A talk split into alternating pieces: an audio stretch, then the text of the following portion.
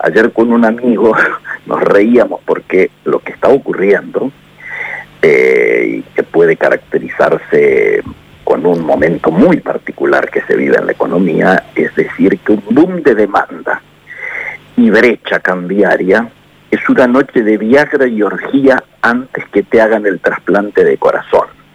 No sé si se entiende y soy claro. Se entiende. Mete miedo eso, ¿eh?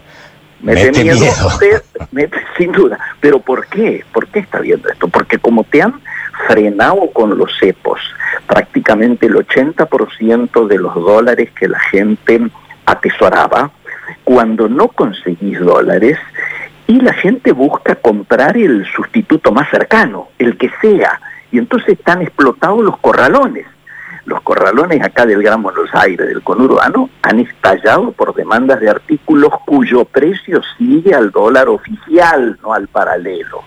Llegó unos días, yo estoy en comercio exterior, hace unos días llegó un contenedor lleno de heladeras importadas por 500 millones, volaron, volaron.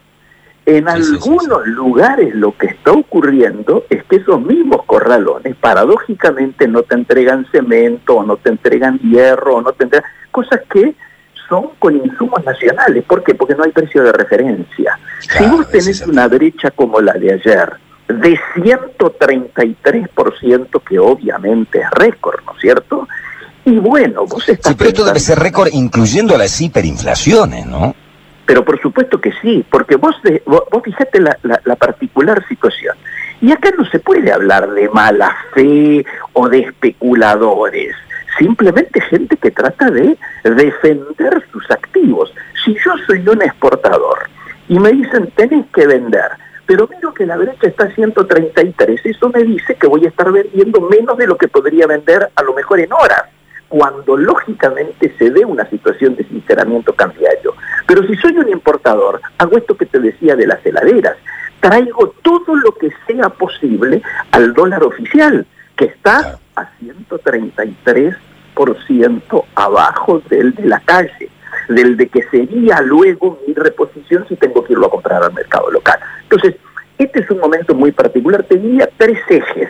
El primer eje, entre ayer y hoy estamos en un punto de inflexión. ¿Por qué? Porque el presidente resolvió terminar con el holgorio de que todos meten manos en el plato. Hay un único dueño ahora de la economía, que es Martín Guzmán. Muy bien, Martín Guzmán ha tomado medidas exactamente en dirección contraria a las que venía tomando el Banco Central, particularmente en el contado con liqui digámosle para la gente que a veces técnicamente no entiende qué es el contado con líquido. El contado con líquido es una operación entre dos privados que el Estado entra y se metió en su momento a regular, que es el tipo que tiene bonos en pesos, resuelve vendérselos a otro afuera en dólares, se hace dólares de esta manera, y ¿qué hizo el Estado? Dijo, bueno, esto sí se puede hacer, pero metemos el parking, no lo podés hacer inmediatamente, 5, 6, 7 días, 8,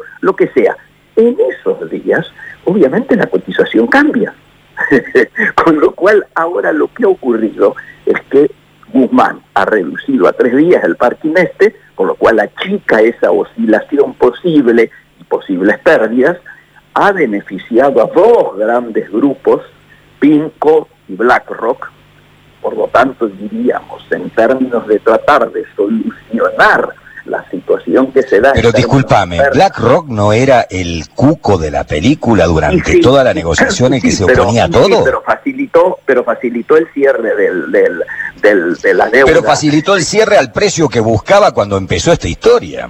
Eh, bueno, desde ya. No, no al que había dicho, pero seguramente al Casi, casi. No, ahí está. Entonces, pero de esa manera cree Guzmán que frena una presión que claramente estaba viendo alcista y cree que puede mm, realmente a partir de liberar el dólar con liqui, no me extrañaría que también haya algún tipo de liberación para el blue, em, el hecho de que sumas oferta y reducís brecha.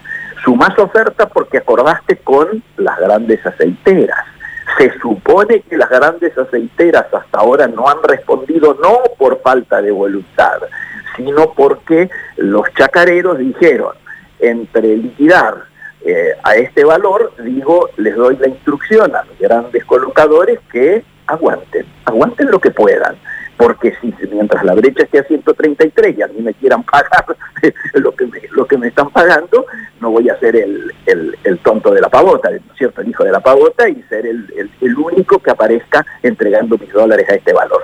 Por lo tanto, yo te diría hoy, estamos con un hecho político que va a tener implicancias económicas. El nuevo jefe es Guzmán. Queda subordinado a el Culpas y queda subordinado por ahora Peche. Punto. Esto lo vamos a ver cómo reacciona el mercado hoy con estas medidas que se acaban de dar a conocer. Los 750 millones que han largado a, digamos, eh, que van a entregar contra títulos, digámoslo también con todas las letras que son, mm, eh, a ver, no son gratis que se entregan estos 750 millones, se hace con contraentrega de títulos públicos en pesos a valor técnico, no a valor de mercado, y van a quedar eximidos, otro dulcecito más, del artículo 65 de la Ley de Administración Financiera, la 2456, que exige que estas operaciones generen un mejoramiento de los montos, plazos y o intereses. Nada de esto va a ser mirado. ¿Se entiende? Acá hay una ayuda, un endulzamiento a los inversores externos, fundamentalmente de bonos, ¿para qué? Para que puedan irse de los pesos.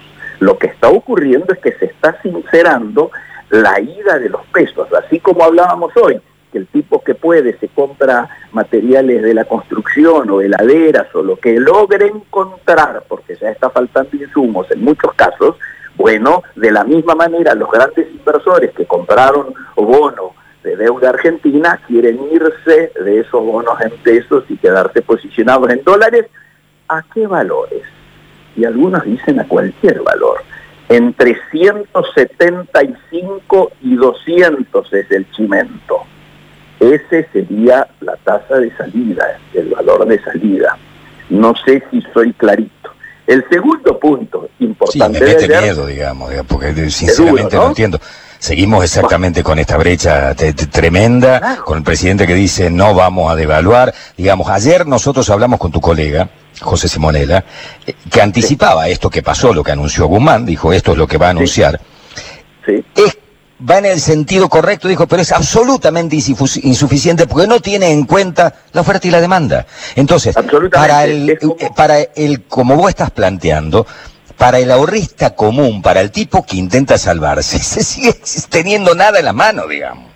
Ese va, a, ese va a intentar conseguir lo más cercano, el sustituto más cercano al dólar y va a tratar de comprar lo que pueda, no en dólares, comprar lo que pueda en bienes, en bienes que va, él sabe que mañana o pasado van a estar otro valor.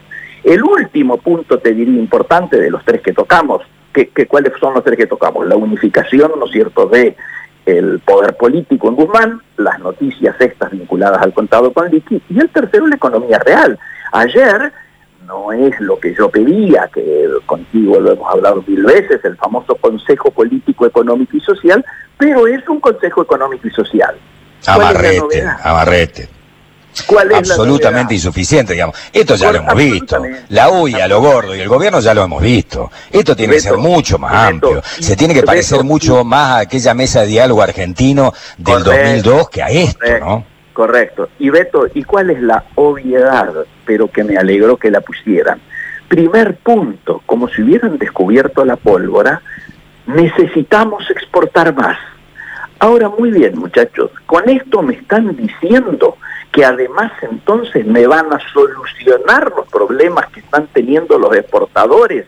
Por ejemplo, por tomar un caso, los de maquinaria agrícola que no pueden exportar porque no les dejaron entrar las ruedas, o algún modelo este, al que no le dejaron entrar el radiador, o arranques que están con, este, sin poder entrar con algún tipo de válvulas que estén faltando. Es decir, quiero creer este momento, que es el más difícil de Alberto Fernández en términos de comercio exterior, tal vez algunos dirían no solo, pero en términos de comercio exterior es el momento más duro este, y más difícil por la cantidad de trabas y las situaciones que ya se están dando, ¿no es cierto?, para obtener eh, los dólares en el MULC, me parece que eh, este primer punto que han colocado obliga rápidamente encarar el tema de las soluciones a los problemas de abastecimiento. Si el 80% de lo que importamos está vinculado a la industria, al comercio, a la producción, etcétera, rápidamente tienen que solucionarlo porque si no, ese objetivo de exportar más no se va a poder cumplir por el hecho concreto de que no dejan entrar los insumos. Me parece muy importante como buena intencionalidad y nos vamos a agarrar de esto que han resuelto para empujar que rápidamente se busque una solución. Y acá van a haber que encontrar soluciones inéditas. Por ejemplo, volver a operar en el SML, el sistema pago, el sistema en moneda local, así como lo hicimos en su momento con Brasil, que pagábamos nuestro comercio exterior en pesos y dólares. Con los chinos podemos activar el, el swap y pagarle a los chinos no solo el, la, la, mercadería y los insumos que vengan desde China, porque como tenemos cortado el crédito, si no pagamos antes nadie te manda el barco, de la misma manera también se puede ayudar y usar el swap para pagar las deudas que hay con los proveedores chinos utilizando el yuan. De esa manera que logramos desenganchar el comercio exterior del dólar y por lo tanto le quitamos presión a esa demanda. Ayudemos a que esta situación pueda generar en un, eh, llamémosle, círculo virtuoso dentro de un plan que todos sabemos es el plan recauchutaje. Es decir, con estas medidas trato de llegar a marzo. Qué viejo el término recauchutaje. Menos mal que no están los jóvenes, como decís, despierto hasta ahora, no tienen idea de lo que es una goma recapada o recauchutada. Claro, pero van a tratar de llegar a marzo porque en marzo viene la liquidación de la gruesa, más el acuerdo con el fondo que lo van a intentar hacer rápido y de esa manera llegar a elecciones sin que haya una bruta devaluación. Devaluación va a haber, devaluación está habiendo, cotidianamente está habiendo devaluación y por eso es que no hay precios de referencia. Así que es muy importante el día de hoy, yo te diría, estas horas son importantes. A ver cuál es la reacción. en un punto de inflexión. Perfecto. Impecable. Miguel, te mando un abrazo grande. Gracias, ¿eh? Chao, Beto. Hasta la próxima. Chao. Hasta la próxima. Miguel Ponce de Buenos Aires hablando con nosotros.